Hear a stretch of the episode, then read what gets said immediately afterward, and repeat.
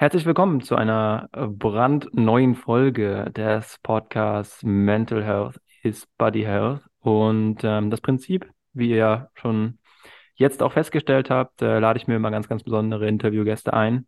Und ich habe heute echt äh, einen ganz, ganz großen äh, Interviewgast zu an meiner Seite, mehr oder weniger. Und es ist eine ganz, ganz besondere Stimme zum einen, zum anderen aber auch ähm, ja ganz viel Erfahrung steckt da drin, ähm, ganz, ganz viel Wissen im, im Sportbereich.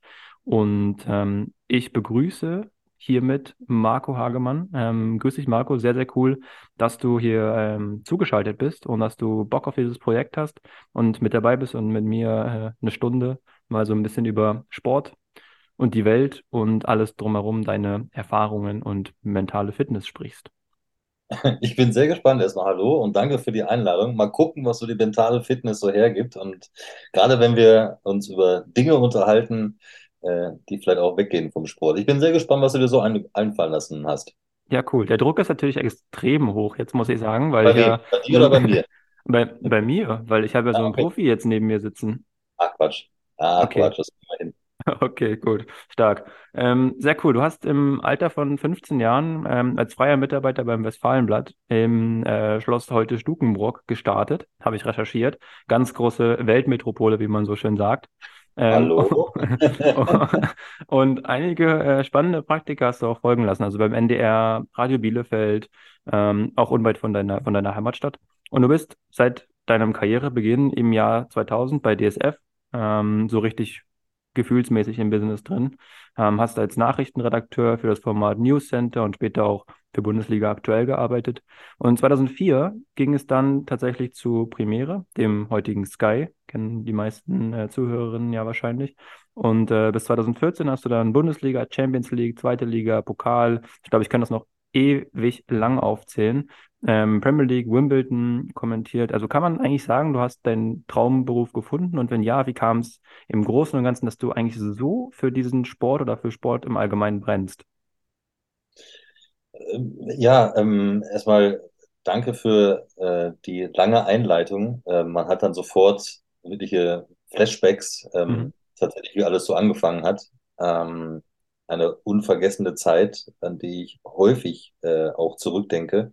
Und nicht nur, wenn ich selbst in der Heimat bin, sondern auch bei, bei diversen Gesprächen, wie alles so begonnen hat. Und ja, auf jeden Fall ähm, kann man das auf jeden Fall unterstreichen, dass ich meinen Traumberuf ähm, nicht nur gefunden habe, sondern ihn auch weiterhin lebe.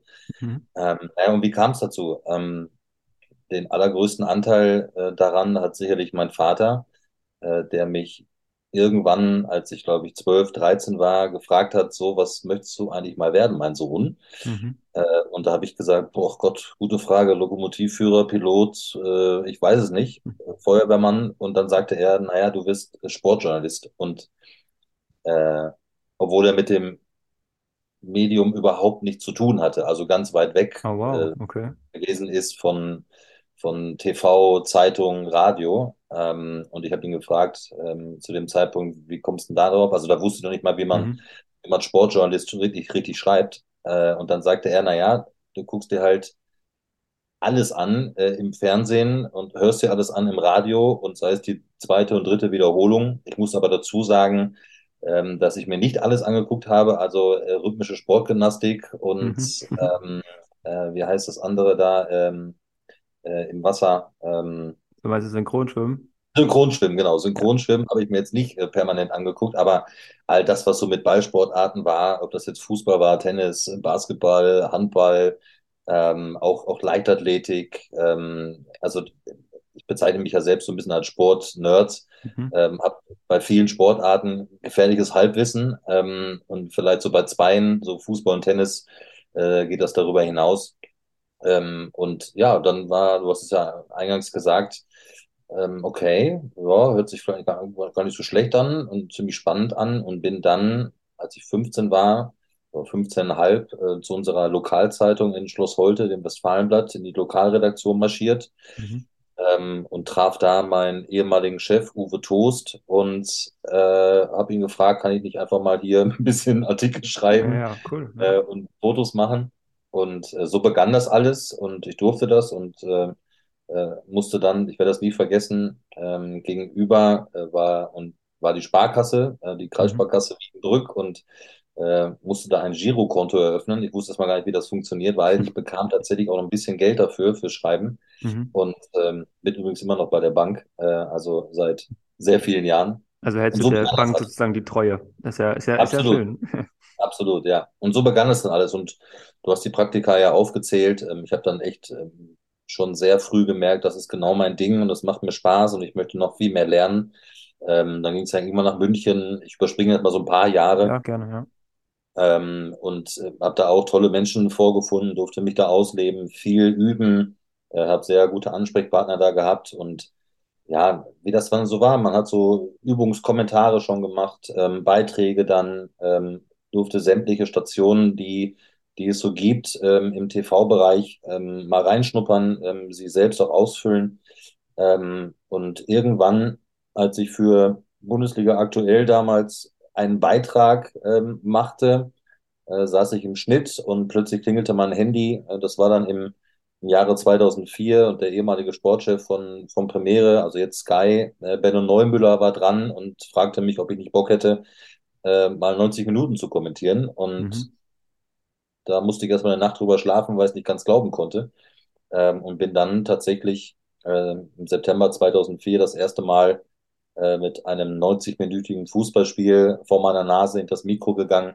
Äh, hat aber natürlich vorher schon Laola ne, und, und Bundesliga pur, gab es ja die ganzen Sendungen beim DSF, äh, durfte ich ja schon viel ausprobieren. Und so begann dann quasi, ja, so, da, so das zweite Gleis irgendwie zu rollen, ne? Neben Beiträge für Bundesliga aktuell äh, sich dann auch im Kommentarbereich ein bisschen ausleben. Also das war schon eine sehr prägende Zeit, äh, beginnend äh, mit der Tatsache, äh, dass mein Dad äh, damals irgendwie, aus welchen Gründen noch immer, dieses Näschen hatte und mich auf diesem Pfad wahrscheinlich sehr bewusst, für mich noch unterbewusst schubste. Cool, spannend. Ähm, ja, kenne ich so auch teilweise Parallelen. Bei mir ist es so, ähm, ja, auch kompletter Sportfreak, also eigentlich eher so Fußballbereich und viel auch im Eishockey. Ähm, ich kann selbst keinen kein Schlittschuh laufen, deswegen ist das so ein Ich bisschen auch nicht. Es ist dann, das ist dann eher so, also klar, natürlich ist ja kein, kein Geheimnis, wenn du aus Berlin kommst, dann gehst du automatisch natürlich zu, zu den Eisbären auch mal so. Ist ja, ist ja völlig, völlig logisch und guckst dir das mal an. Und ich war das erste Mal, das weiß ich noch, an meinem Geburtstag, hat man mir sozusagen die Tickets geschenkt. Das weiß ich noch, war noch gegen äh, Grizzly Adams Wolfsburg. An meinem Geburtstag saß ich dann irgendwie ganz oben, Oberrang und ich habe den Puck nicht mal gesehen. Aber ich dachte so, okay, irgendwie ist es cool und es hat mich dann gecatcht und deswegen habe ich da so ein bisschen mehr ne, das auch angeeignet und dachte, naja, cool, und dann machst du mal hier, machst du mal da. Ähm, und früher hat man mir schon gesagt, so ja, ähm, du hast ja voll das Fußballwissen und hier und da. Und ein Kumpel damals, aus, der in Frankfurt lebte, und ich saß mit ihm irgendwie in so einer ja, Kneipe. Ähm, und dann meinte er so, du machst mal irgendwas mit Sport und irgendwas mit Fußball. Und ich so, ich arbeite im Hotel, ich weiß nicht, was ich machen soll jetzt hier. Ich mache eine Ausbildung in der Hotellerie und keine Ahnung, ich werde nie was mit Fußball irgendwie machen und nie was mit Sport. Ja, und jetzt bin ich auch selbstständig im Athletikbereich und äh, mache da sozusagen ähm, Programm in Form von, dass ich Leuten helfe, gesund zu werden. Ne? Und das ist halt auch so eine Sache. Manchmal muss man einfach Dinge, die man unterbewusst dann mitkriegt, erstmal verarbeiten, logisch. Aber es entwickelt sich und ich glaube, die Zeit zeigt es dann auch und auch einfach Dinge zu machen, wo, wie soll ich das am schönsten beschreiben, mit diesem Podcast hier beispielsweise. Das ist jetzt erstmal eine Sache, okay, ich habe das gestartet, weil ich Bock drauf habe und weil es mir Spaß macht. Es geht gar nicht so groß darum, ähm, den monetären Aspekt zu sehen, weil der ist gleich null. Vielleicht eher sogar noch Minus, weil ich fürs Mikro und für ähm, das Premium-Account von, von Zoom sozusagen investiere. Aber das sind halt Sachen einfach, glaube ich, wenn man für gewisse Dinge brennt, dann einfach machen so. Und das finde ich, Das finde ich heißt, ganz das heißt aber du, also Athletiktrainer, Athletikbereich, na, du hast mir im Vorgespräch gesagt, ähm, du schaffst es ja auch, Menschen dazu zu bringen, einen Marathon zu laufen. Mich Mhm. würdest du dann übrigens nie zu bringen, weil ich hätte schon Schwierigkeiten, wahrscheinlich 42 Kilometer mit dem Fahrrad zu fahren. Ja. Ähm, nichtsdestotrotz, aber dann redest du ja auch von deinem Traumberuf. Absolut, absolut. Ähm, natürlich ist es so eine Sache, weil gerade beim Athletiktraining ist das sehr facettenreich. Klar, hast du bei dir auch natürlich logischerweise. Du ähm, hast ja verschiedenste Positionen im Stadion, um Stadion herum, wie auch immer.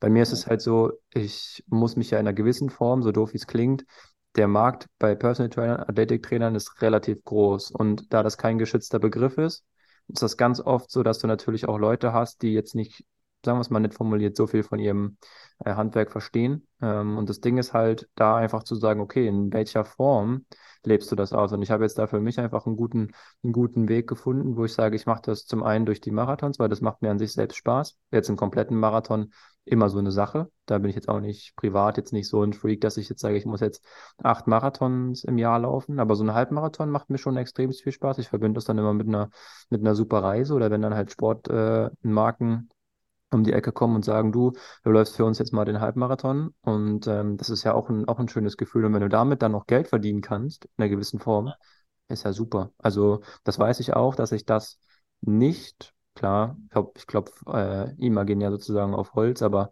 ähm, inwieweit ich gesund bleibe, dass ich das halt mit diesem Pensum durchziehen kann und da einfach eine, eine Lösung für sich zu finden und zu sagen, Athletiktraining in einer gewissen Form helfe ich Menschen, klar, aber in einer anderen Form lebe ich auch irgendwie meinen Traum. Das ist, das ist cool. Ähm, und dann halt Sachen zu machen nebenbei, wenn jetzt mal zwischen den Trainings Zeit ist, einfach mit produktiven Sachen und nicht nur einen Monolog in dem Podcast zu haben, was keinen, ich nenne den Ausdruck jetzt nicht, aber was keinen interessiert, ähm, dann ist es halt schön, wenn man sagt, man holt sich Leute dazu und guckt, dass, dass da irgendwie ein, ein Dialog äh, draus wird. Oder ich hatte jetzt mit den, mit den Hana Twins, war das halt zu dritt. Das ist dann auch nochmal ganz spannend, weil natürlich zwei andere Charaktere nochmal was zu sagen haben. Und äh, ja, ist halt, ist halt schön. Aber ich glaube, im Großen und Ganzen, to sum it up, ähm, wenn man etwas gefunden hat in einem gewissen Rahmen, sollte man auch schon natürlich erstmal in Vorleistung gehen und gucken, dass man da was investiert, ob das jetzt ein, ein Praktikum ist. Gerade im, im Journalismusbereich sieht man das ja ganz oft so volontariatsmäßig.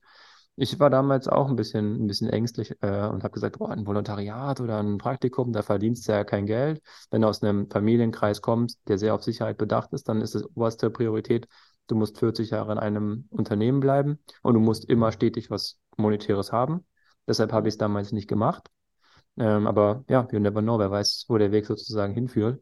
Auch da mhm. kann man immer, immer irgendwie den, den Bogen schlagen. Und ich finde, solche Sachen erkennt man erst, wenn man eine gewisse ähm, Reife mit sich gebracht hat oder aber auch einen gewissen Rückblick wagen kann. Absolut, ja. Also das ist super, super spannend. Ähm, eine ganz, ganz wichtige Frage, die ich auf jeden Fall unbedingt stellen muss. Du bist ja jetzt eigentlich immer schon in diesem gefühlten Drei-Tage-Rhythmus. Also Flutlicht, Champions League, Euroleague-Luft. Zu der Euroleague-Thematik komme ich äh, später nochmal im Verlauf des Podcasts. Da gibt es ja auch ein relativ großes Ereignis, was das letzte Saison äh, dich oder das du begleitet hast. Ähm, ist es immer noch Gänsehaut, wenn du, klar, Flutlicht, Champions League, Euroleague ist mega. Wie findet man dann den Fokus wieder auf ein, in Anführungsstrichen, normales Bundesligaspiel auf einem normalen Alltag und kannst du das gut nachvollziehen, dass es Profis vielleicht auch mal so geht, dass sie sagen, boah, jetzt spiele ich, weiß nicht, auswärts beim FC Augsburg, ohne die jetzt äh, schlecht machen zu wollen, aber da vom Kopf mental da zu sein und zu sagen, du hast unter der Woche riesen Highlight, Wochenende, okay. Ja, ich sehe das ein bisschen differenzierter. Mhm. Ähm, vielleicht ist es bei, bei den Profifußballern tatsächlich so, ähm, dass das Nonplusultra ähm, für viele, die natürlich in diesen Top-Clubs spielen, die Champions League spielen dürfen, ähm, ein anderes Highlight als ja der Liga-Alltag in Anführungsstrichen, wenn jetzt Real Madrid äh, bei Osasuna spielt oder so und mhm. ähm, du hast drei Tage später äh, das Spiel vor der Nase ähm, gegen Manchester City oder gegen Liverpool jetzt äh, logischerweise, was ja im Achtelfinale ja dann stattfindet zwischen äh, Real und Liverpool. Ja. Das kann ich schon verstehen. Bei mir ist es ein bisschen was anderes, denn ähm, ich sehe es so, dass ich permanent dieses Privileg habe, Fußballspiele kommentieren zu dürfen oder mhm. Sportveranstaltungen kommentieren zu dürfen. Und ich weiß ja, im, also ich weiß ja überhaupt nicht, welches Spiel wirklich ein Highlight ist. Also es kann ja auch ein absolutes Wahnsinnsspiel werden im englischen League Cup oder in der Fußball-Bundesliga oder in der zweiten Fußball-Bundesliga, in der Champions League, in der Europa League. Ich weiß das vorher nicht. Also du kannst ja Real Liverpool haben. Das kann übrigens auch mal 0-0 ausgehen, mhm. weil sich beide neutralisieren. Und dann hast du am Wochenende äh, vielleicht mal, gut, ich zweite Liga kommentiere ich aktuell nicht, Sandhausen ähm, gegen Arminia Bielefeld und da fliegt plötzlich die Kuh und äh, 5-4 geht das ja. aus und sagst dir, ach du großer Gott, was ist denn hier passiert? Und ja, ja da sind natürlich jetzt nicht die großen Namen ja, als Spieler dabei, ähm, oder nicht das größte Stadion, aber das äh, Fußballspiel an sich war eben überragend und bleibt dir in Erinnerung. Und dieses 0 zu 0, äh, nehmen wir mal als Beispiel Champions League Achtelfinale Real gegen Liverpool oder Viertelfinale, whatever, das bleibt dir eben nicht so in Erinnerung, weil ähm, das eben nicht ein Spektakel war, ja, sondern es bleibt dir vielleicht in Erinnerung, weil du ein Champions League Achtelfinale oder Viertelfinale dann ähm, kommentiert hast. Dementsprechend ist das, glaube ich, etwas anderes als einem Profifußballer, bei dem ich es total nachvollziehen kann, der nach Titeln strebt, ähm, der das Höchste auf Vereinsebene natürlich erreichen will, der mit der Nationalmannschaft ähm, am liebsten Weltmeister werden möchte oder den kontinentalen Wettbewerb gewinnen möchte. Bei mir ist es, glaube ich, etwas differenzierter. Also ähm, wenn mich auch jetzt fragt, naja, was, was sind so deine Ziele und ja, natürlich ist es immer schön, wenn man sagen kann, ich habe ein Champions League-Finale kommentiert oder ein WM-Finale, EM-Finale. Übrigens gehören dazu echt viele Parameter. Man muss da beim richtigen Sender sein, der die TV-Rechte hat. Ähm, der Chef muss einen mögen. Ähm, äh, also ich finde, weiß ich nicht, also ob, ob man immer danach streben muss, äh, wage ich immer so ein bisschen zu bezweifeln, denn nochmal, es ist ein Privileg, das wirklich leben zu dürfen, ausleben zu dürfen, was man tut. Und da ist es mir tatsächlich äh, völlig wurscht, ob es dann ein League Cup-Spiel ist, zweite Liga, erste Liga, Champions League, Europa League, Nations League. Wir haben Conference League gehabt. Wir haben ein tolles äh, Finale äh, vergangene Saison gehabt zwischen der Roma und, und Feyenoord Rotterdam mhm. ähm, in Albanien, in Tirana. Ähm, auch das bleibt in Erinnerung. Ähm, und da reden wir dann wirklich über, in Anführungsstrichen, du weißt es ja selber, viele haben gesagt, äh, Conference League, noch ein Wettbewerb. Na, die beiden Mannschaften haben es ernst genommen, die wollten Titel holen und cool, äh, ja. bleibt trotzdem in Erinnerung. Dementsprechend äh, ist es nochmal ein Privileg und ich hoffe, das bleibt auch ein Privileg, ähm, bei einem selbst im Kopf immer zu sagen, Mann, ey, wir haben einfach diese Möglichkeit, aus welchen Gründen auch immer bekommen, äh, zu einem ganz kleinen Kreis zu gehören, ähm, der Fußballübertragungen begleiten darf. Und ja. dementsprechend ist es so, dass man sich nicht wichtiger nimmt als das Ereignis. Und deswegen, ähm, klar, nochmal, Champions League-Finale, super, WM-Finale, super, wenn es an so wird, wie jetzt gesehen in Katar, ähm, äh, dann natürlich noch ja, umso wahnsinniger. Aber es ja. gab auch schon langweiligere äh, Finalspiele, sowohl in der Champions League als auch äh, bei Weltmeisterschaften. Also du weißt ja nie, was da kommt. Und äh, Deutschland zum Weltmeister zu kommentieren, naja, das haben vier verschiedene Kommentatoren erleben dürfen äh, in den vergangenen 70 Jahren. Also ja, ja es geht nee, um das Prinzip, was man hat. Ich meine, ähm, wo du gerade äh, gerade Sandhausen an, angesprochen hast, ich meine, ich erlebe das relativ oft. Also ich meine, so gerade Clubs wie Heidenheim äh, ist mir da direkt im Kopf, die spielen oft 5-4 oder mal 4-3 oder so. Ne? Das ist ja echt so ein äh, vorne, vorne äh, Hui, hinten Hui, irgendwie so nach dem Motto. Das ist ja echt äh, schon hart. Also von daher, äh, ja, Aber ich cool. gebe geb ein anderes Beispiel beim Tennis zum Beispiel. 2012, ich werde das nie vergessen. Äh, es spielte Deutschland gegen Italien Halbfinale. Mhm. Und ich habe parallel zum Halbfinalspiel, ich habe es nicht gesehen, weil ich halb, ähm, parallel für Sky damals äh, Wimbledon, ich glaube, es war die zweite Runde, Rafael Nadal gegen einen polnischen Vertreter, den ich jetzt vergessen habe. Mhm. Ähm, das Dach war zu, geregnet in London und dann spielen die ein Fünfsatz-Krimi. Ähm, Nadal kurz vor dem Aus und Nadal will ich da in der Phase vor zehn Jahren, äh, da war er noch äh, verletzungsfrei mehr oder weniger und war ähm, ja, einer der, der größten Tennisspieler äh, damals schon. Und das hat mich so gefesselt und so gepackt, dieses Fünfsatz-Match, ähm, dass es mir ja schon wurscht war, dass Deutschland im Halbfinale gegen Italien gespielt hat, sondern ja. da war zweite Runde Wimbledon so ein wirklich geiles Match, was, was ich nicht vergessen werde, äh, weil es ähm, so unerwartet war. Ne? Jeder hat ja gedacht, komm, drei Sätze, 3-0, danke, Rafa Nadal.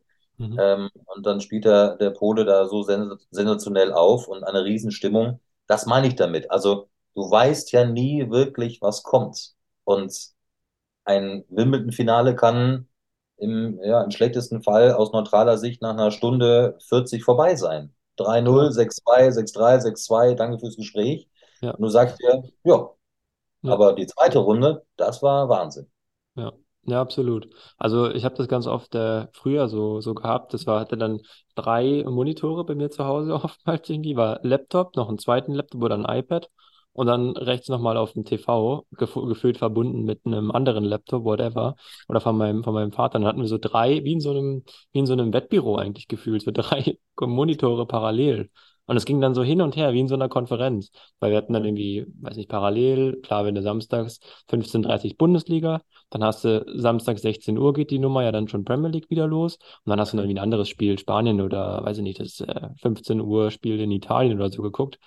Echt irre, ne? Und dann ging das nur hin und her. Zack, zack, zack, zack, zack.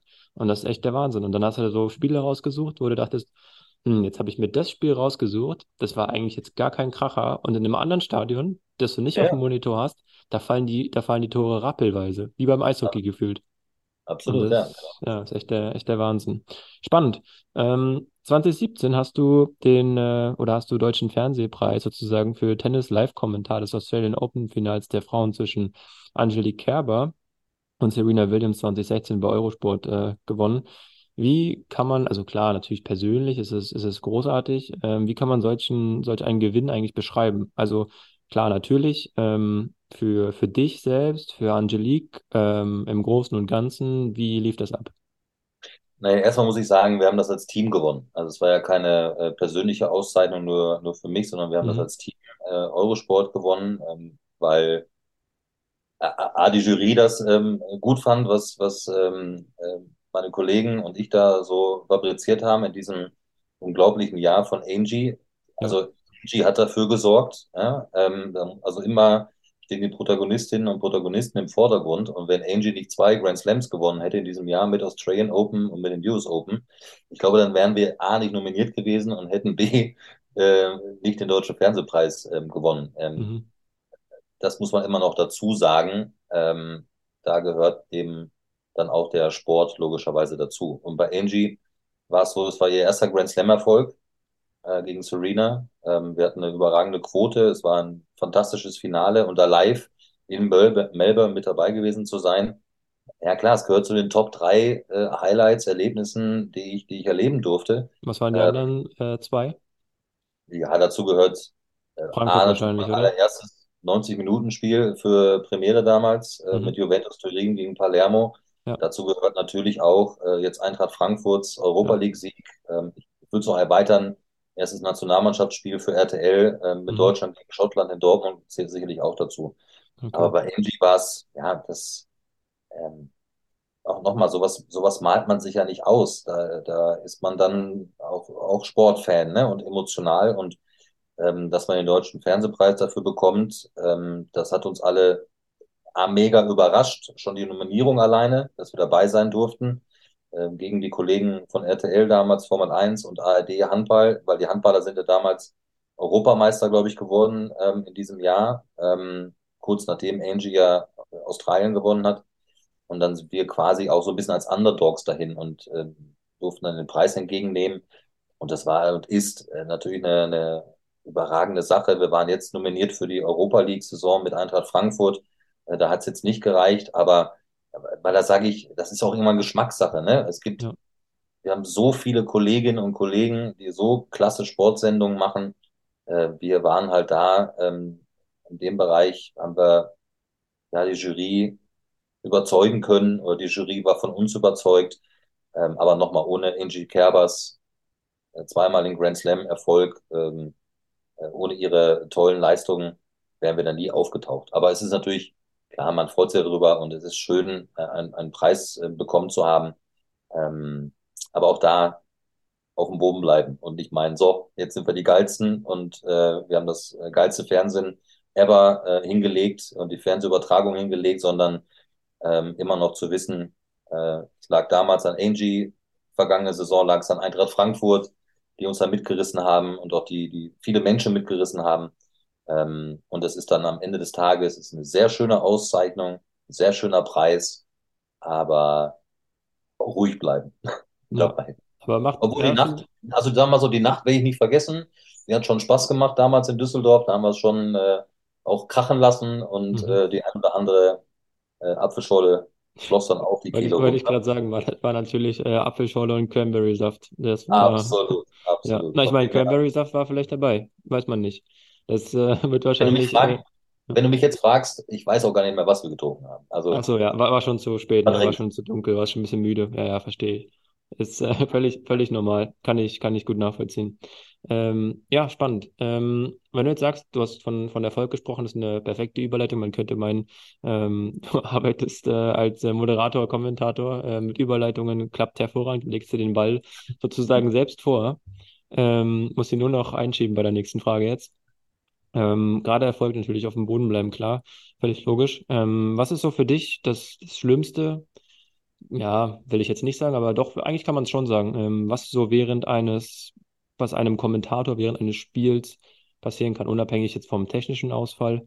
Was ist so, ist es bei einem 0-0 dann schwer, trotzdem irgendwie so nach Themen zu suchen, wenn es ein komplett grottiges Spiel ist? Oder ist es eher so, wenn lange Unterbrechungen sind, mal aufgrund von, was weiß ich, Fanrandalen oder irgendwelchen anderen Sachen?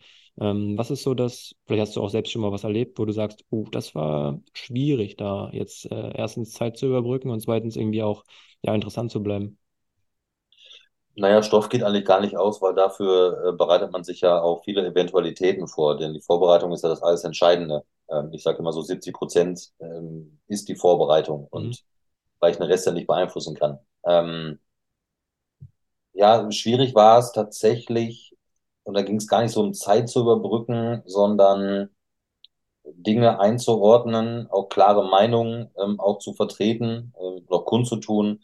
Das war schon diese Saison Champions League, ähm, Frankfurt in Marseille, Ja, als die Raketen da durchs Stadion flogen, Ja, die Feuerwerksraketen und Böller und ähm, ja auch ein, ein Frankfurter, äh, da sehr lebensgefährlich verletzt worden ist. Ähm, und ohne dann wirklich immer auf dem neuesten Stand zu sein, weil wir mit einer sehr, sehr, sehr überschaubaren Crew da vor Ort waren, an Informationen zu kommen. Natürlich ähm, gab es dann, dann Twitter und wir haben natürlich auch WhatsApps ähm, verschickt zu den Verantwortlichen, ähm, aber da wirklich schnelle Informationen zu bekommen, ganz schwierig und überhaupt schwierig, sich dann wirklich komplett auf den, auf den Sport wieder zu fokussieren, was der Mannschaft ja exzellent gelungen ist damals ähm, mit dem ersten Champions League Sieg überhaupt. Aber ähm, das, was da abgegangen ist, allen voran ähm, vor der Partie und äh, dann hinten raus und ähm, schon am Nachmittag hast du die Böller gehört und die Raketen gehört.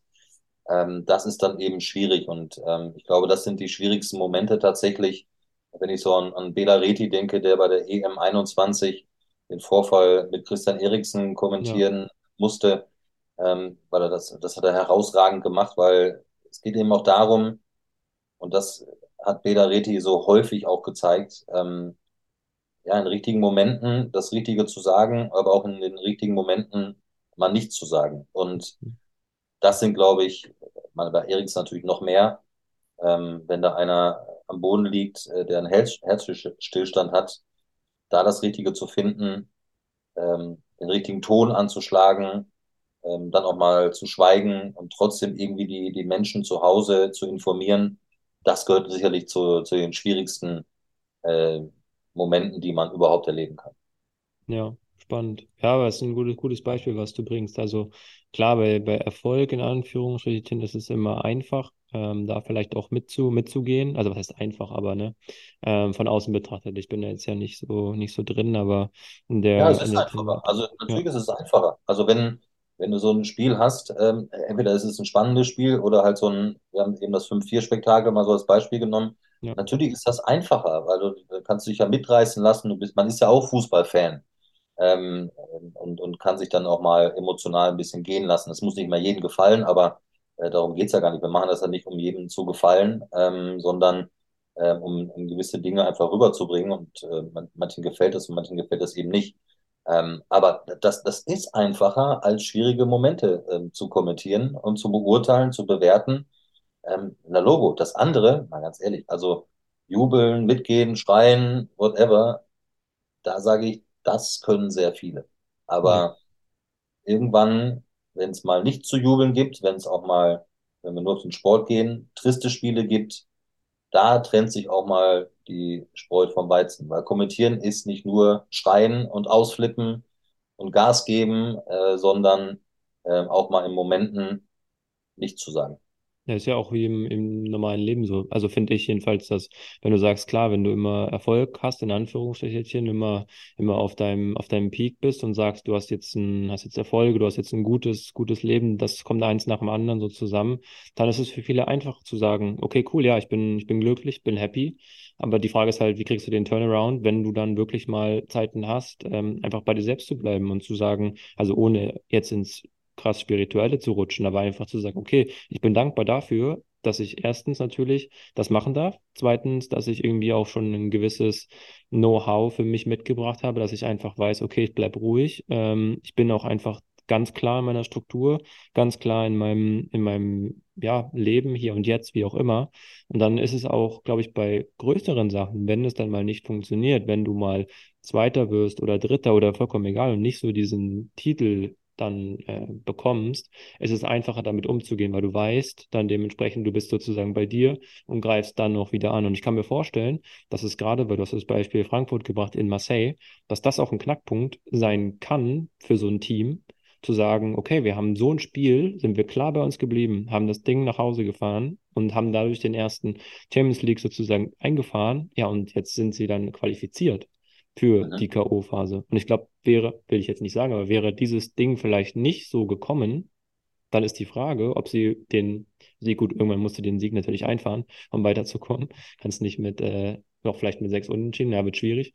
Ähm, aber das ist halt auch so eine Sache, ne? Also da irgendwie den Knackpunkt zu kriegen und zu finden, okay, ich bin bei mir, ich spiele das jetzt runter, egal was um uns herum passiert, egal was in meinem Leben passiert, ich bleib bei mir und, ähm, und versuchen da dann den, den Sieg zu fahren. Und ja, es ist eine spannende Erfahrung. Ich möchte solche Sachen und auch komme ich gleich nochmal zu, ähm, zu deinem äh, Lieblingsclub, wir hatten es im, im, Vorgespräch, aber auch da beim BVB zum Beispiel, ne? Das sind so Sachen, ähm, das ist gerade bei diesem ähm, Busanschlag in der Sache, auch da einfach, klar, das ist alles, alles äh, nicht, nicht schön und das ist, sollte niemals passieren. Aber es ist eine große Kunst, damit mental äh, klarzukommen und umzugehen keine Frage. Also ähm, ich glaube, das ist nochmal noch, noch mal eine andere Ebene. Auf jeden äh, Fall, absolut, absolut. Das ist jetzt, also das ist, ne, ja. die waren ja quasi direkt involviert. Ja, klar, äh, auf jeden Fall. Da ja. also ein ähm, Anschlag auf, auf den Mannschaftsbus von Borussia Dortmund, damit umzugehen, also das ist schon, das ist, das hat eine andere Wirkung, ähm, eine andere Wucht auf den einen oder anderen. Und das ist halt wie im normalen Leben ja auch. Ne? Ähm, ja. Da gibt's halt, das ist individuell zu betrachten. Jeder geht mit Situationen anders um. Und ähm, da muss man äh, vor allen, ähm, die damit zu tun hatten, ähm, einfach Respekt zeigen. Ähm, der eine verkraftet das eher schneller ähm, als der andere. Und das ist ähm, ein Abbild der Menschheit, ja, und der Individualität wie man mit solchen Situationen umzugehen hat. Das ist wie, wenn man einen Verlust hat äh, im Familienkreis oder im Freundeskreis, da gibt es keinen Königsweg, wie man oder wie diejenige oder derjenige damit umzugehen hat. Und so war es bei Borussia Dortmund äh, letztendlich auch. Oder siehe jetzt NFL äh, mit Hamlin, ähm, ja, der auslos ja. zusammengeklappt ist. Ähm, und da muss man mal ganz klar sagen, ich glaube, es war ja auch auf Druck der beiden Clubs. Ähm, die NFL hätte gerne weitergespielt. Ich meine, das ist nun mal die, die schwerste Liga, äh, also finanziell gesehen, ähm, die es gibt. Äh, die hätte gerne weitergespielt und dann haben die beiden Clubs gesagt, nee, bis hierhin und nicht weiter. Und das ist auch mal richtig so. Da geht es ja. einfach um weit mehr als um dann den Sport und dann um das Ergebnis, ähm, sondern da wird jeder auch den Respekt zeigen, äh, seitens der Zuschauer und hat da volles Verständnis dafür, wenn so ein Spiel abgebrochen wird äh, oder äh, wenn ein Spiel auch mal gar nicht angepfiffen wird, weil solche Dinge passieren, wie bei Borussia Dortmund es passiert ist. Ähm, dass es da überhaupt noch Diskussionen gibt, äh, das werde ich nie verstehen, äh, denn da ähm, müssen, weil Sportlerinnen und Sportler sind eben auch Menschen, die Menschen im Vordergrund stehen. Ähm, das hat natürlich eine andere Dimension als ähm, die Frankfurter Profis, die nicht so direkt involviert waren, äh, wobei es natürlich noch schlimm genug ist, was auf den Tribünen passiert ist. Und witzigerweise, wenn man dann hört im Nachgang in Marseille, ähm, dass die UEFA gesagt hat, naja, wir haben es uns eigentlich noch schlimmer vorgestellt. Da muss ich ganz ehrlich Wow. sagen, ganz Wow. ehrlich, ihr habt, ihr habt einfach den kompletten Knall nicht gehört ähm, und das war laut. Es gab einige Knalleffekte. Äh, was muss Wow. denn noch alles dann passieren? Weil auf den Tribünen sitzen übrigens auch Menschen, äh, einige davon, äh, das haben wir da selbst erleben äh, dürfen vor Ort, natürlich mit ja, ähm, mit so vielen Brettern vor den Köpfen, ähm, dass alles zu spät ist. Also die haben jetzt nicht gerade hier geschrien, als der Gott äh, das Gehirn verteilt hat. Ähm, das muss man natürlich auch zu sagen. Aber wie schnell passieren dann Dinge, die äh, Menschen treffen, die nichts damit zu tun haben?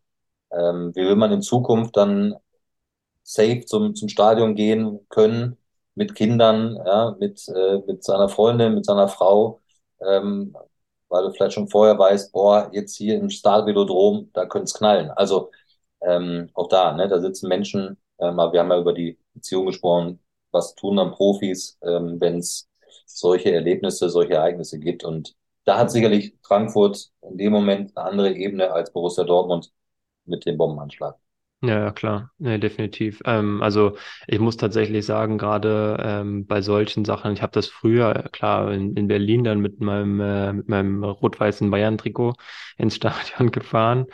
Das äh, als kleiner, als kleiner Knirps das Lustige ist, ähm, ich muss sagen, meine Familie, also mein Opa und mein Onkel, die sind äh, beide Hertha-Fans. Und es war immer so, du musst Hertha-Fan werden, du musst Hertha-Fan werden.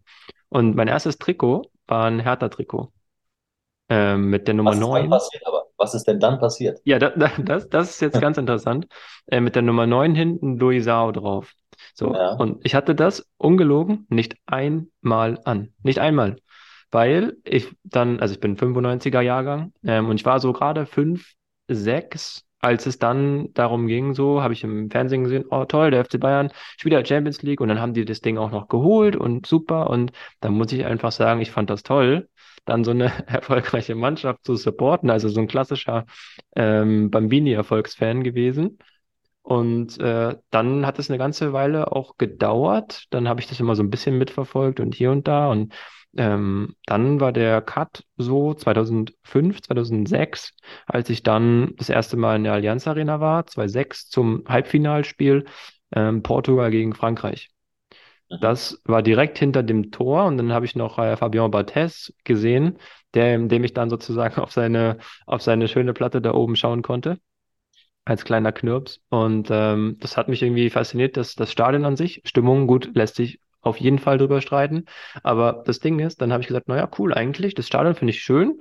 Und dann Step by Step immer weiter reingekommen und dann habe ich gesagt, ja, dann mache ich halt viele Auswärtsfahrten mit, weil von Berlin nach München immer zu, zu pendeln sozusagen gefühlt. Ähm, machst du dann auch nicht immer, aber mir haben die Auswärtsfahrten viel Spaß gemacht und dann war ich auf einmal irgendwie im Kreise drin und äh, habe dann 2019 irgendwie 16, 17 Bundesligaspiele äh, mitgenommen und habe halt viel in meinem Umkreis hier abgegrast. Äh, Wolfsburg wollte keiner hin, Leipzig wollte keiner hin. HSV habe ich zwei, dreimal mitgenommen. Ähm, ja, und von daher hat sich das dann so, so ergeben. Ähm, in Man Dortmund war darf, ich, ja. man darf an alle Hörerinnen und Hörer sagen, dass du auch ein rotes Mikrofon hast. Ja, das ist korrekt. Ähm, ich weiß aber nicht, ob es. Ja, gut, okay. Das ist wahrscheinlich. Gut, okay. Ja, hast du recht. Gut, gebe Ja. ich, gebe ich zu. Ja, kann ich eigentlich jetzt nicht so viel zu sagen. Ist da, ist dann halt so. Es gibt tatsächlich ein paar Stadien, wo ich noch nicht war. Also nicht so viele, äh, die jetzt aktuell in der Bundesliga spielen. Auf Schalke war ich noch nicht. Das habe ich noch nicht äh, gepackt. Und äh, zu meiner Schande muss ich gestehen, wenn das Podcast-Interview jetzt beendet oder wenn das nicht schon im Vorgespräch beendet war, dann ist es spätestens jetzt beendet. Äh, Im Signal Iduna Park war ich auch noch nicht oder Westfalenstadion, wie auch immer du das äh, präferiert nennen Eisenbahn. möchtest. Dann sagst du? höchste Eisenbahn. Dann wird's höchste Eisenbahn. Also, dann musst du den äh, Pott mal besuchen, sowohl selbstverständlich ins Westfalenstadion zu gehen.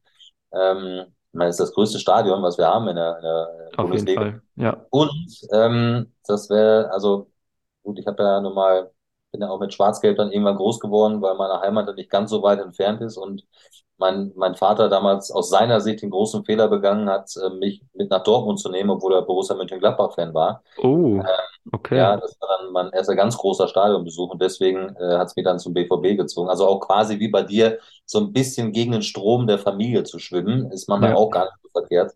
Äh, aber trotzdem, das muss ich, das darf ich trotzdem sagen, ähm, auch Schalke, ähm, da mal hinzugehen in die Arena, äh, auch da ähm, ist eine wirklich großartige Stimmung. Ähm, das sollte, also solltest du beide Stadien auf jeden Fall mal antun. Ja, auf jeden Fall. Also mein, mein persönliches Favorite-Stadion so von der von der Kuscheligkeit, von der Atmosphäre, muss ich sagen, was ich ganz ganz cool fand, ähm, Auswärtsblock war, vielleicht wirst du jetzt lachen, äh, war Mainz. Ich fand das großartig.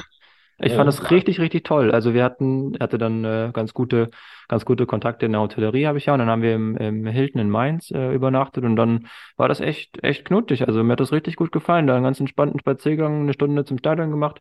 Ähm, fand ich richtig cool. Und das war so, wo ich sage, bin ich immer gerne wieder auch in, in Mainz. Das finde ich, finde ich ganz großartig im Stadion. Wobei der Ähm, alte, alte Bruchweg, das Bruchwegstadion, das hatte natürlich auch noch so ein, so richtige Seele, richtigen Charme. ja. Ähm, äh, das war, also das ist halt so, das, was ich immer so sage, so leider ähm, gehen ja solche alten Stadion, Stadien immer mehr flöten. Hm. Ähm, hier und da geht dann auch so die Seele und, ne, und, der, und der Charme irgendwie auch flöten.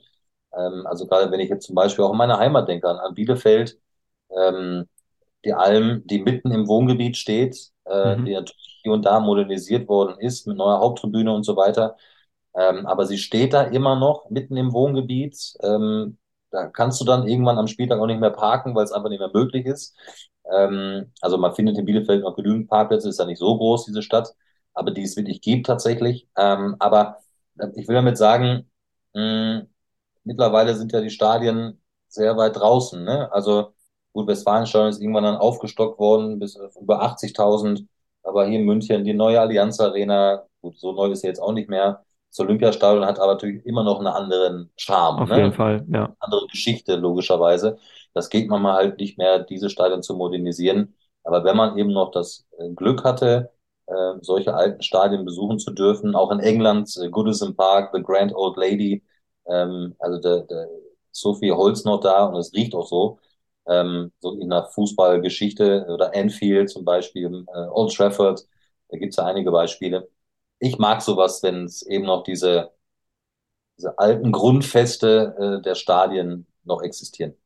Ja, ja, auf jeden Fall, definitiv. Ähm, wir hatten so kurz mal das, das Thema auch Bundesliga ange, angerissen. Ähm, findest du, also gerade sehe ich ja oftmals die, die Entwicklung jetzt natürlich, ähm, klar, die Schere wird immer größer, ob das jetzt zwei, drei Vereine sind, die halt oben äh, rumturnen und Jahr für Jahr, gut, Meisterserie spreche ich jetzt mal.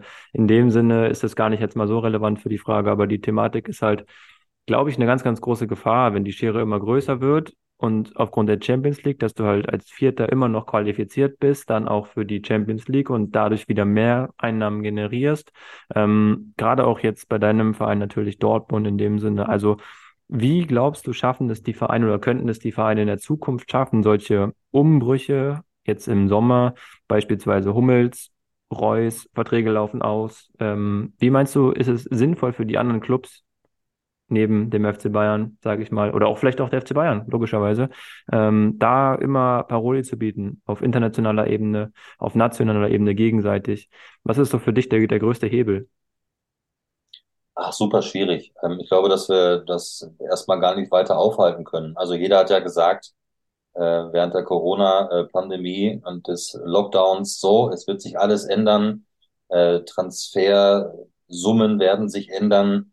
Ähm, ich glaube, dass viele, die sich da zu Wort gemeldet haben, ähm, scheinbar ihre eigenen Aussagen komplett vergessen haben. Hm, weil es nämlich danach sofort weiterging. Übrigens nicht nur im Fußball, sondern es ist generell feststellbar.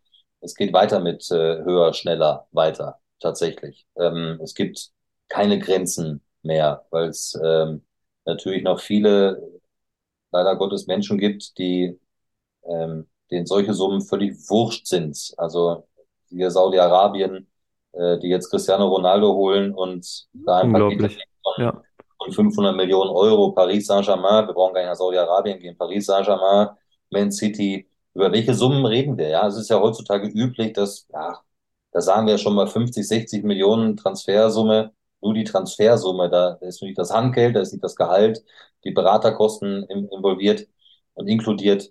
Ähm, das sind ja quasi schon so Schnäppchentransfers, hat man ja manchmal den klar. Eindruck.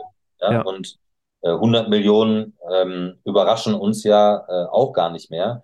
Ähm, das ist ja quasi schon nahezu Alltag geworden, manchmal auch äh, so viel Geld auszugeben für, äh, bei allem Respekt, also ich habe nie so gut Fußball gespielt ähm, und maß mir das auch gar nicht an. Ähm, die können schon alle kicken, aber äh, vielleicht dann eben auch nur Durchschnitt Bundesliga oder Durchschnitt Premier League oder Durchschnitt Spanien äh, und unterschreiben horrende Verträge. Ich weiß nicht, ob das alles so auf, aufzuhalten ist, denn dazu müsse es ja erstmal eine gewaltige Solidarität ähm, zwischen allen Vereinen geben. Also Mhm. das Beispiel ist ja, alle müssten sich solidarisieren und sagen so, warum sollen wir weiter Beraterhonorare zahlen? Das ist außergewöhnlich, dass Vereine Beraterhonorare zahlen. Also wenn, wenn ich mir vorstelle, im ganz, ganz kleinen Kreis, ähm, dass ich da herkommen könnte und, und zur RTL sage oder zu The Zone sage, so bitte, äh, bitte, ihr bezahlt übrigens auch meinen Berater. Dann Mhm. sagen die, was ist mit dir nicht, was ist mit dir nicht ganz knusper? Ja, die sagen die, äh, alles okay bei dir? Hast du schlecht geschlafen oder hast du irgendwie ähm, was Schlechtes gegessen? Das ist nur im Fußball so quasi. Ja, so da Ja, werden Millionen, dreistellige Millionensummen ausgegeben. Warum? Weil die Vereine es mitmachen. Die Vereine machen es mit, weil es keine. Solidarität zwischen den Vereinen gibt. Ja. Ist es eigentlich Ähm, immer noch so, dass es nicht, also dass du, ähm, oder gibt es da vielleicht eine Sperre mittlerweile, dass du eigentlich, egal was du machst, du kannst dich sozusagen als Berater, also kannst in diesen Beraterpool reinjumpen? ja, es soll, es soll ja verschärft werden, ne? Ja. äh, ganz genau kenne ich jetzt die, die, die Dinge, die man dazu machen soll und muss, auch jetzt nicht. Mhm. Ähm, aber es ist ja nur ein kleines Beispiel. Ich glaube, Ja, dass es klar, erstmal gar nicht aufzuhalten ist, weil es immer wieder Menschen gibt, die sagen, ja, komm, dann zahlen wir halt diesen, diesen Haufen und dann holen wir halt die Spieler. Und wenn es nicht geht, ja, dann geht's halt nicht. Ähm, ich denke mir immer nur so, um, um vielleicht auch bei dem, bei dem Beraterhonoraren, nochmal, ich möchte nicht auf Berater eindreschen, um Gottes Willen. Also es gibt auch viele gute und, und nette und so weiter, die sollen auch alle das verdienen, was sie verdienen. Nochmal gar keine Neiddebatte. Nur, ich mache mir dann im zweiten Moment, und im zweiten Gedanken ein bisschen Sorge, wenn ich dann Vereine so jammern höre, auch gerade während Corona-Zeit, ja, die schon an Staatshilfen denken, um Himmels Willen, wie können wir das hier überleben und so weiter und so fort. Und danach im Grunde genommen genauso weitermachen, als wäre fast nichts gewesen. Also nochmal, nicht alle Vereine. Und wie viel Millionen, wenn das wegfiele, Vereine einsparen könnten, um diese Millionen in Jugendarbeit zu stecken, eine bessere Bezahlung für Jugendtrainer zu generieren, ähm, infrastrukturell mehr Möglichkeiten zu machen und vor allen Dingen, nochmal, der Sport lebt durch die Fans. Klar. Vielleicht die Ja. Trikotpreise etwas zu reduzieren und nicht ein Trikot für 120 Euro in den Schrank zu hängen und sagen, bitte kauf gerne mit Druck für nur 130 Euro und 140 Euro. Ähm, Preise ein wenig dahingehend zu reduzieren, dass sich auch ganz normale im Übrigen das mal wieder leisten können. Ja. Weil Ja, ganz was sie, Zeit, ab, äh, da absolut. du sehr viel investieren und ähm, ähm, wir wollen ja die, die, ja, alle irgendwie erreichen. Und das ist ja, das ist ja der Grundgedanke und der Grundsatz des Sports. Und also da gibt's ja durchaus Einsparmöglichkeiten. Aber ich sehe da kein, keine, keine große Änderungsricht Änderungsrichtung, denn ähm, diese, diesen Kompromiss, diesen Zusammenschluss aller ähm, wird es so in der Form nicht geben, weil da geht es weiterhin darum, höher, schneller, weiter. Wir wollen vorankommen. Wir wollen dann die Titel. Ähm, ob das dann immer mit Geld zu lösen ist, wage ich auch dann mal zu bezweifeln. Äh, PSG probiert es schon seit zig Jahren. Ähm, war mal einmal im Finale. Manchester City äh, probiert es auch schon viele Jahre und äh, wartet auch noch auf den Champions League Sieg. Also Gott sei Dank sind es dann auch immer noch Menschen und es ist immer noch Sport und dann entscheidet auch mal die Tagesform. Aber ich glaube, dieses Rad ist erstmal gar nicht aufzuhalten. Äh, Das geht aber auch von Verbänden, FIFA, UEFA, wir können sie in IOC, äh, wir können das über Fußballgrenzen hinaus äh, weiter definieren. Ähm, Es gibt leider Gottes so viele, die so machtbesessen sind, so geldgeil sind und immer noch mehr haben wollen. Ich glaube, dass ähm, da vieles auf der Strecke weiterhin bleiben wird. Also den großen Knall, äh, wie immer so alle prognostiziert haben, mit die Blase wird äh, auf jeden Fall jetzt platzen ähm, oder in, in ganz, ganz bald platzen, das sehe ich noch nicht. Ja. Na, ich äh, finde das ganz, ganz spannend. Ich habe jetzt ja durch diese Podcast-Aufnahmen sozusagen auch relativ viel mit, mit Leistungs- und Profisportlern ähm, im kleineren Sinne außerhalb des Fußballs äh, zu tun gehabt. Und da muss man echt aufpassen. Also gerade auch, was so dieses Thema, ähm, die Frage, die man sich vielleicht stellen sollte oder auch mal stellen darf, ähm, inwieweit möchte ich noch Profisportler sein? Inwieweit möchte ich dann auch, also außerhalb des Fußballs jetzt im Laufsport, im Leichtathletikbereich, inwieweit möchte ich das denn machen? Ich hatte ein ganz, ganz interessantes Gespräch dann auch mit dem äh, Philipp Flieger, ähm, der dann auch sagte, du, ganz ehrlich, äh, ich muss mir dann jetzt, er ist jetzt 35, muss, musste mir dann echt die Frage stellen, inwieweit möchte ich denn eigentlich noch die ganze Thematik höher, schneller, weiter mitziehen?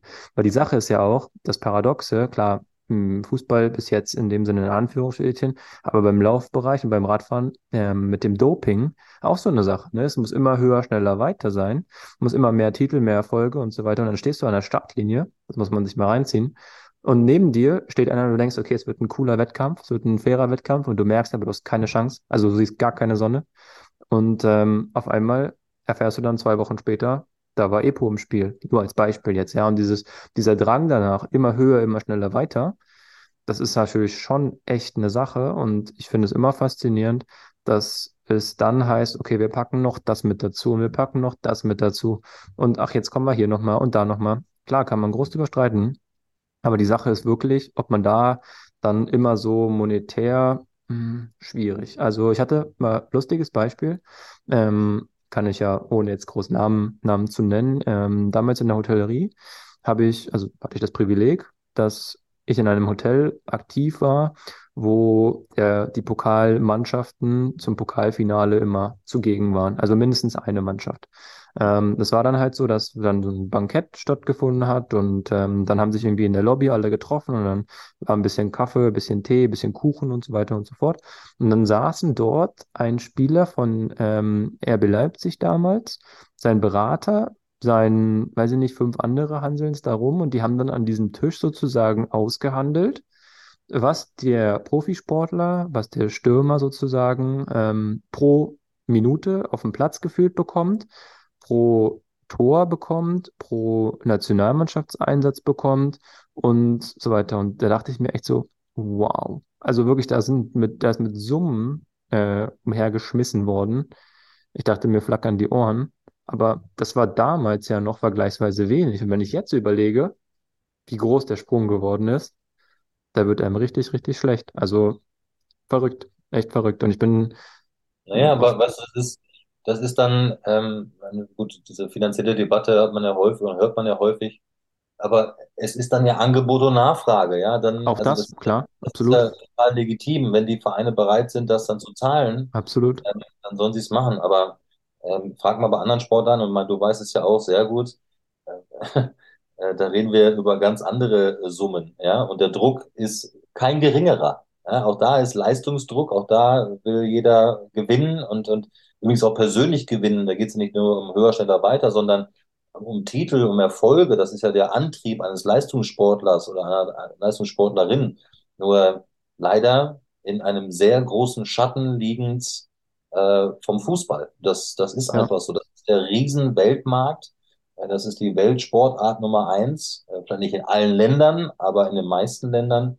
Aber wenn du Leichtathletik siehst, die mein lieber Schwan, unglaublich viel investieren müssen, auf ein großes Highlight wie Olympia vier Jahre hinarbeiten, ähm, wie, keine Ahnung, Biathletinnen, ja, also Skispringer, äh, jetzt mal im Wintersport zu bleiben, weil wir gerade in der Jahreszeit sind, aber Ruderer, Kanuten, klar. ähm, also Ja, da können wir die Liste ja lang und, und endlich führen. Und die müssen auch versuchen, Sponsoren an Land zu ziehen, ja, ähm, unglaublich viel Zeit investieren. So, was ist aber danach? Das kannst du ja auch nicht immer ewig machen, außer äh, Snooker spielen, ja, und Dart spielen, nochmal bei allem Respekt, das kannst du lange machen, ähm, aber nicht diese, die, diese Ausdauersportarten, die kannst du halt nicht äh, 40 Jahre betreiben, das funktioniert halt nicht, ähm, weil der Körper irgendwann mal sagt, so, jetzt wäre es echt cool, mal ein bisschen zu regenerieren und ein bisschen Cooldown zu machen, aber dann ist ja auch noch ein Leben vor denen, ja, und die können dann nicht sagen, so, wir haben jetzt so viel Kohle gemacht, außer du bist vielleicht einer der Topstars der Branche, ähm, dann kann es vielleicht mal gerade so funktionieren. Aber der große Teil gegenüber dem Fußball kann es halt nicht. Und das sind halt schon, ähm, auch die darf man halt immer, immer nicht vergessen. ja. Ja, spannend. Ähm, super. Äh, ganz, ganz, ja, ich würde sagen, spannende Sache, auf die ich unbedingt in diesem Podcast ja noch zu sprechen kommen muss. Äh, können wir aber relativ äh, kurz halten, sage ich mal so. Äh, ist, wir haben es schon angesprochen, Frankfurt. Mhm. Überragend, überragend. Magst du ganz kurz mal den Finaltag ähm, skizzieren, wie der bei dir ablief? Was so das, einfach die Atmosphäre. Also ich stelle mir das unglaublich vor, einfach, ähm, auch wenn ich jetzt nicht, wie gesagt, irgendwie Anhänger oder sowas von äh, Frankfurt bin, das ist auch relativ egal. Ähm, aber ultra, das, ultra also geil. es war, ich sag dir ganz ehrlich, es war ähm, ein ganz normaler Tag, wie, wie ich den schon so häufig erlebt habe im Mhm. Vorfeld. Also man hat mit dem Trainer, mit, mit Olli Glasner noch kurz Kontakt gehabt und telefoniert. Ähm, ich bin mit Steffen Freund ähm, einige Dinge noch durchgegangen. Also wie, wie wir das, also quasi komplett automatisiert, äh, was man so an einem Tag macht und dann noch ein bisschen in der Stadt umhergegangen, weil es schönes Wetter war, ähm, die Sonne da genossen, ähm, natürlich viele Fans da schon gesehen. Äh, und dann ging es tatsächlich irgendwann ins Stadion, wie wir es immer machen tatsächlich, und haben noch gegessen. Ähm, Stefan und ich haben so ein Ritual, dass wir äh, vor der Abfahrt noch einen äh, doppelten Espresso Macchiato trinken. Cool, Ähm, und einfach mal über das Spiel quatschen, über, über ein paar Spielernamen noch, noch durchgehen, ähm, ein paar Eventualitäten natürlich mal besprechen. So, dann ist ins Stadion gegangen und dann baut sich halt so eine Anspannung, ähm, eine, eine, ja, eine Gänsehaut äh, natürlich auch auf. Ähm, äh, und man guckt erstmal, okay, was wird das jetzt für ein Spiel? Und natürlich ist die Atmosphäre großartig gewesen. Du hast die Rangers da als Traditionsclub, du hast Eintracht Frankfurt da als Traditionsclub, vielleicht ein eben nicht so erwartetes Finale in der Europa League. Ähm, so, und dann ging's los. Es war jetzt kein überragendes Spiel, so an sich, aber ein unfassbar spannendes und mhm. emotionales. Und äh, dass es dann bis ins Elfmeterschießen abtaucht, äh, dieses Spiel, äh, kannst ja der, kannst ja nicht ausmalen. Und ähm, ja, und dann sind uns die Gäule positiv durchgegangen und haben uns da mitgefreut und äh, äh, haben natürlich auch die, die komplett objektive Brille irgendwann abgelegt, weil Ja, da brauchen wir erst keiner erzählen. Wir, wir feiern immer spanische Kommentatoren, südamerikanische Kommentatoren, wenn die ausrasten und plötzlich äh, äh, wirst du hier von einigen kritisiert, weil wir ausgerastet sind und weil wir es mit der deutschen Mannschaft gehalten haben. Das ist mir manchmal echt ein bisschen zu hoch. Mhm. Ähm, und dann, ja, meine Stimme ging flöten, war dann irgendwann heiser und äh, haben gesagt, wow, was für eine Europa League-Saison war das bitte äh, mit Barcelona, mit West Ham, äh, klar, mit, Absolut. Ja, mit i-Tüpfelchen Sevilla im, im äh, Ramon Sanchez Pizjuan. Also ja, das war, also da brauchte, da brauchte man auch so zwei, drei Tage, äh, tatsächlich auch wir, um das mal Revue passieren zu lassen, um das wirklich zu checken, was die Eintracht da äh, geleistet hat ähm, mit ihren unglaublichen Fans. Natürlich ist da was gewachsen zwischen ähm, den, der Medienabteilung, ähm, auch den Verantwortlichen äh, und uns äh, Redaktionen, ähm, allen voran auch zwischen Steffen und mir. Also ist ja klar, man hat so einen engen Draht dann irgendwann aufgebaut, äh, so viel Vertrauen aufgebaut, äh, dass wir uns natürlich auch mit Eintracht logischerweise gefreut haben. Ähm, und das war ja ein, nicht nur ein, ein Tag, der unvergessen war, sondern eine Saison, die sicherlich äh, sehr lange in Erinnerung bleibt. cool. Ja. Hast du so ein äh, persönliches Stadion-Highlight, wo du sagst, das ist mein, also wirklich, wenn du jetzt, außer jetzt, sagen wir mal, dein, von deinem Lieblingsclub, die Antwort wäre wahrscheinlich jetzt sofort gekommen, ähm, aber so, wo du kommentiert hast, sagst, das ist so mein, mein Stadion-Favorite. Ja, das, also, was heißt Favorite? Da gab es natürlich viele. Ähm, ich habe Ja. natürlich jetzt alle, ich habe, glaube ich, an die 2000 Spiele, glaube ich, jemand kommentiert. Also, ähm, das sind auch schon mehr, ich weiß es gar nicht. Ähm, das war natürlich auch, also in Barcelona. Also, als wir Mhm. da reingekommen sind und 30.000 Frankfurter Fans in diesem Stadion waren, Ja, überragend. das Ja, war, äh, das ist unbeschreiblich. Und so, ja, dann gewinnen die da auch noch im ja. Camp Nou. Ähm, das war sicherlich, äh, ja, einfach unfassbar, aber auch privat. Ich glaube, privat kann ich es fast eher sagen. Na klar, ähm, viele Spiele von Borussia Dortmund. Mhm. Ähm, wie Pokalfinale gegen den FC Bayern damals, 5-2. Nein, ich will es nicht zu Na, alle, machen. du, alles, alles gut. Äh, ich habe es tatsächlich, das, das 5-2 damals habe ich, äh, das war auch ganz, ganz verrückt, weil da war der FC Bayern, war dann in dem Hotel, wo ich arbeitete. Und ähm, dann war das so, dann war nicht klar, also es war immer abgesprochen, wenn wir hatten das Bankett und, also was heißt die Vorbereitung eher gesagt, der Tag sozusagen war ganz normal strukturiert und dann sind die Spieler langsam dann und ganze Staff in Richtung Stadion und wenn sie gewonnen haben, dann sind sie wieder zurückgekommen, um sich umzuziehen, weil schräg gegenüber war direkt dieses Bankett mit der Telekom dort. Und ähm, dann sind die sozusagen immer zurückgekommen und haben dann sich direkt, direkt umgezogen und sind dann halt zum Parkett. Und ähm, das war verrückt. Nach dem, nach dem 2 zu 5 dann kamen die trotzdem wieder und wir dachten so, okay, dann haben sie gewonnen. Also ich habe das Spiel gesehen, klar, als, als Fan auf der Leinwand dann irgendwie, habe ich gesagt, oh, ich muss mal Pause machen jetzt, 90 Minuten mal ganz entspannt mich mal hinsetzen. Ähm, naja, und dann, und dann war es halt, dann kamen sie wieder und dann alle, alle dachten, boah, die haben, die haben gewonnen. Und ich dann so, Freunde, ihr braucht jetzt hier nicht gratulieren, weil das ist jetzt gerade sehr unpassend. Ähm, und dann sind sie aber trotzdem zurückgekommen, weil sie sich dann umgezogen haben und mussten dann doch irgendwie aufgrund irgendwelcher Umstände zu diesem Bankett rüber in das Telekom-Haus und richtig abgekotzt. Und die dachten so, boah, gar keinen Bock. Vor allem äh, damals war das richtig krass. Dann war Neuer, den habe ich noch nie so angepisst gesehen. Klar, nach dem, nach dem Patzer dann auch, ne? Ähm, aber war schon, war schon echt hart und da hat man schon einige Dinge miterlebt, wo man sagt, äh, auch zu den Kollegen dann ab und zu mal so, ich glaube, das wäre jetzt ein bisschen unpassend, wenn du da einen Spruch lässt. Aber schon spannend.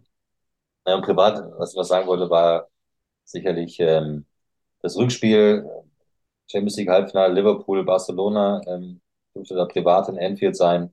Mhm. Äh, und Liverpool dreht ein, ein Ja, unglaublich. Ja, Spiel und gewinnt äh, 4-0 mit, vielleicht erinnern sich einige da an die Ecke von Trent Alexander-Arnold und ja, Divock äh, netzt ineinander ein. Und also da habe ich echt gedacht, Anfield fliegt wirklich weg. Ähm, das war äh, auch ein unbeschreiblicher, ein unbeschreiblicher Abend, äh, den ich damals da erleben durfte, privat. Ähm, ja, es, gibt schon, es gibt schon so einiges äh, nach über 20 Jahren. spannend, spannend. Ähm, ja, ich habe noch zwei Fragen, dann bist du erlöst, äh, mein Lieber. Dann hast du es hier geschafft. Dann sind die 90 Minuten gefühlt auch vorbei.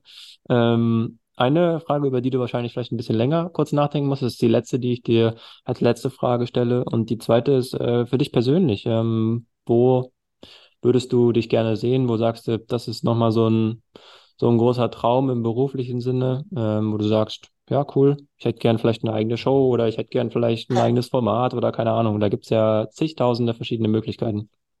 Ja, das stimmt. Also ich könnte mir gut vorstellen, ähm, aber auch da, das, das kann ich ja nicht selbst beeinflussen, ähm, nochmal so eine so einen Fußballtalk oder einen Sporttalk zu machen, wie ich es zwei Jahre gemacht habe bei, bei Mhm. Eurosport, ähm, den zu moderieren, das hat mir ganz, ganz große Freude bereitet. Ähm, ja, sicherlich vielleicht hier und da nochmal eine Sendung zu moderieren. Ähm, vergangenes Jahr durfte ich mit Ilka Bessin äh, zusammen ähm, Snackmasters machen ähm, bei RTL. Sowas, ja, ist vorstellbar, aber jetzt nicht zwingend notwendig. Aber so ein Talk könnte ich mir echt gut vorstellen, weil ähm, ja, da nochmal wirklich so journalistisch ranzugehen, mit einer, einer coolen Redaktion zusammen spannende Gäste einzuladen. Äh, darauf hätte ich schon echt Lust. Nicht immer getrieben zu sein von, von einer gewissen Aktualität. Ähm, leider sind viele immer getrieben von Aktualität, äh, weil sie dann sagen, das bringt Quote. Ähm, und das andere, da, da halten sie leider viele Sender nicht durch, das muss man ganz klar sagen, ähm, um so etwas mal wachsen zu lassen, reifen zu lassen. Du und ansonsten, äh, ich habe es eingangs erst gesagt, ähm, da jetzt zu sagen, oh, ich muss unbedingt ein Champions League-Finale machen oder ja, Finale. Nein, ich freue mich jetzt äh, darauf, wenn es bald in der Bundesliga wieder losgeht. Ich freue mich darauf, wenn die Europa League wieder startet. Äh, und dann gucken wir einfach mal, was kommt. Ähm, bin da echt dankbar, dass ich das 20 Jahre mittlerweile machen darf äh, und äh, viele Stadien besuchen darf, viele tolle Menschen kennengelernt habe. Ähm, danke an das Netzwerk, was man sich aufbauen konnte. Ähm, aber mal gucken, was, was da so kommt. Also natürlich hat man immer so Ziele und, und, und Wünsche ähm, und mal gucken, welche dann so erreicht werden. Aber das A und O ist halt fit zu bleiben, gesund zu bleiben und ähm, sein, nochmal, ich, ich sage es immer wieder, ähm, wenn man über Träume so spricht, ich, ich darf meinen Traum leben. Das sage ich immer absolut cool. Ja, Das großartig, ist ist doch super. Das ist doch, das ist doch traumhaft. Was ist dein nächster, nächster Einsatz jetzt, äh, kommentatorenmäßig? Ähm, in der Bundesliga, ich habe noch, ich hab noch ein bisschen Zeit, ähm, aber auch die habe ich mir bewusst genommen, Mhm, ähm, weil ich finde, also klar, als ich ein bisschen jünger war, da habe ich auch alles äh, kommentiert, was bei Dreieinigen auf den Bäumen war, aber mittlerweile nehme ich mir schon immer so eine gewisse Auszeit, weil ich glaube, die ist schon sehr wichtig, um so ein bisschen zu resetten und den Kopf auch wieder frei zu bekommen. Äh, Erster Einsatz ist dann, ähm, also erstmal moderiere ich die, die Gala, die Stiftungsgala von Matthias Ginter in Freiburg am cool. 17. Januar. Äh, schon seit mehreren Jahren tue ich das mit viel Freude, ähm, sammeln da und äh, ja, lassen eine Gala fliegen Mhm. für Kinder in der Region Freiburg. Äh, Matthias hat mich damals gefragt, ob ich dazu Lust hätte und ich habe sofort Ja gesagt. Überragend. Ja, Und beruflich ähm, geht es dann wirklich weiter am 22. Januar mit äh, Borussia Mönchengladbach gegen Bayer Leverkusen, ne? Leverkusen. Ja, ja. Genau. Dann weiter mit Leipzig, Stuttgart, äh, Leverkusen gegen die Bayern. Also äh, dann geht's wieder wirklich los. Ja, cool. Ja, ich habe hier gerade mal so ein bisschen äh, geschaut, zwecks äh, Bundesliga-Spielplan, wann ich mal hier irgendwie vielleicht mal wieder ein äh, Spiel besuchen möchte, wenn die, wenn die äh, Zeit relativ rar ist, aber gut, mal schauen. Ähm, habe jetzt so ein bisschen geschaut, vielleicht für, für Bayern gegen Paris, mal gucken, ob das so eine, so eine tendenzielle Möglichkeit ist vom, vom zeitlichen Rahmen her. Schauen wir mal. Bin ich mal sehr gespannt. Aber wenn, äh, also auf jeden Fall äh, Dortmund, dann ist ja schon mal ganz groß auf dem, auf dem Kalender. Ähm, ich weiß gar nicht, ich bin, glaube ich, im, doch, ich bin im Mai, bin ich in Düsseldorf, was nicht unweit sozusagen ja ist, als einzige Möglichkeit bisher in meinem Jahr. Da bin ich auf der Spobis wahrscheinlich. Okay. Und äh, da könnte ich mal, na gut, da ist wahrscheinlich die Saison schon fast vorbei. Letzter Spieltag vielleicht. Könnte ich mal Dortmund gegen Mainz mir mal, Ja, mal anschauen. Absolut. Wäre eine, eine Möglichkeit. Cool. Ähm, letzte Frage. Du musst vielleicht ein bisschen schmunzeln. Äh, welchen Gast würdest du unbedingt in diesem Podcast mal, mal hören, wo du sagst, okay, das wäre jetzt nochmal für dich persönlich vielleicht, wo du sagst, diese Person inspiriert mich zum einen, zum anderen, wo du sagst, ja, ist auf jeden Fall, hat sehr, sehr viel zu erzählen, auch nicht jetzt nur über die, über der Karriere, muss jetzt auch gar nicht auf dem Sport sein, kann ja auch sein, dass die Person ein bisschen was mit Sport zu tun hat, so angetatscht. Ähm, ja, wer wäre das? Muss ich tatsächlich gerade ein bisschen überlegen. Mhm. Es gibt so viele inspirierende Menschen. Ähm, es ist gar nicht so einfach, das, das zu beantworten.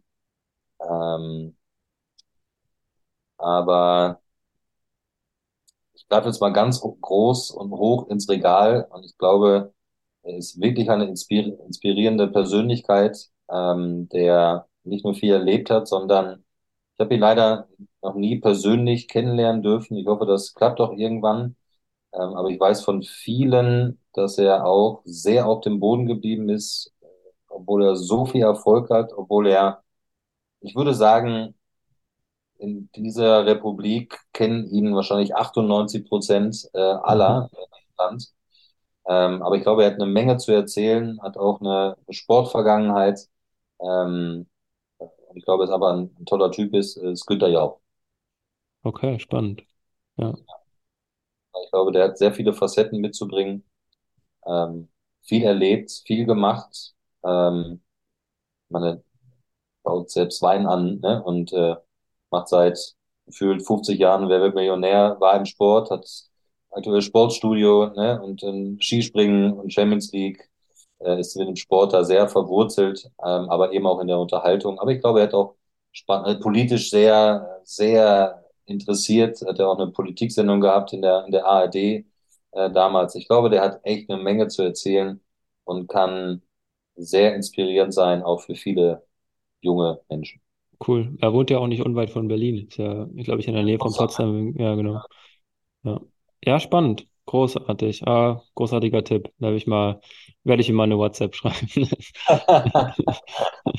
Ja, Der großartig. hilft mir aber leider, ich habe auch seine Nummer nicht, deswegen Ach ich du, alles gut. Kein, kein Ding. Also, Kontakt.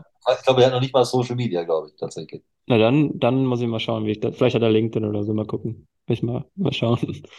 Spannend. Äh, sehr cool. Äh, Marco hat mir extrem viel Spaß gemacht. Ich sag, äh, vielen, vielen Dank. War großartig. Ähm, du hast es geschafft, du bist erlöst. Du sitzt sozusagen, äh, gehst jetzt gehobenen Hauptes vom Platz und darfst dich von den, von den Fans sozusagen feiern lassen. Ähm, cool, dass du dabei warst. War mega. Und ähm, wenn du in der Umgebung Berlin bist oder wenn du direkt in Berlin bist, dann äh, sag gerne Bescheid. Dann, äh, ja, dann vielleicht ein doppelter Espresso Macchiato ist Ja, dann vielleicht äh, möglich und, und dann, ja. vielen, vielen Dank äh, für die Einladung, hat wirklich äh, Spaß gemacht. Und äh, wenn du Günther Jauch irgendwann in deinem Podcast hast, du Schreibe ich dir sofort. Das ist, so mache ich das. Sehr cool. Äh, vielen Dank fürs Zuhören, liebe äh, Zuhörer und Zuhörerinnen. Und äh, wir hören uns bei der nächsten Folge. Bis dann. Ciao, ciao.